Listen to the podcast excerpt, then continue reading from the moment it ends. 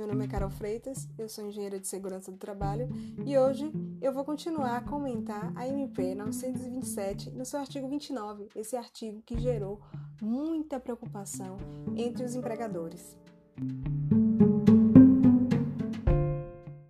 Houve muita dúvida também sobre o termo nexo causal, que é um, um termo que ele não é muito não, não é muito falado, né? Não é muito utilizado nas, nas conversas do dia a dia, então eu também vou aproveitar para explicar para vocês o que é nexo causal.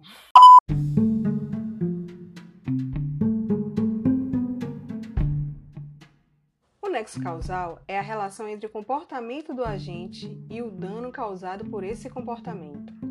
Ou seja, para responsabilizar alguém por cometer um ato ilícito, é necessário estabelecer um nexo causal entre a violação da obrigação legal e o próprio dano.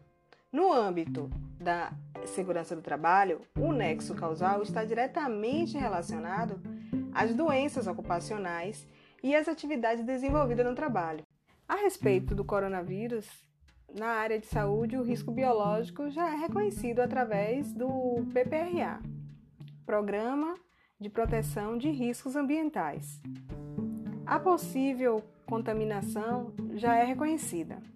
As medidas de proteção coletivas e individuais já estão listadas nesse documento. Ele é obrigatório para qualquer empresa, instituição, organização que empregue funcionários. O coronavírus está incluído na classe de agentes biológicos, então não há o que se questionar.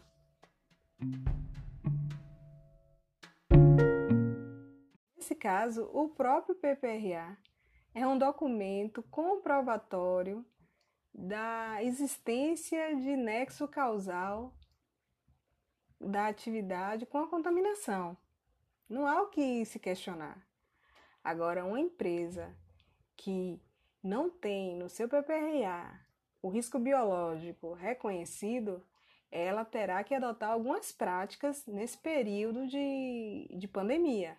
A orientação para as empresas que não têm seu PPRA o risco biológico reconhecido é que elas devem seguir as normas sanitárias divulgadas amplamente, que elas obedeçam às medidas sanitárias obrigatórias e documentem as medidas de prevenção adotadas nos seus estabelecimentos no momento da pandemia. Todas as intervenções devem ser documentadas nesse momento. Lembrando que a lei que trata da doença ocupacional é a lei chamada de Lei de Benefícios da Previdência, a Lei 8213-91. Quem decide se é doença ocupacional ou não é o INSS, a relação perito-segurado.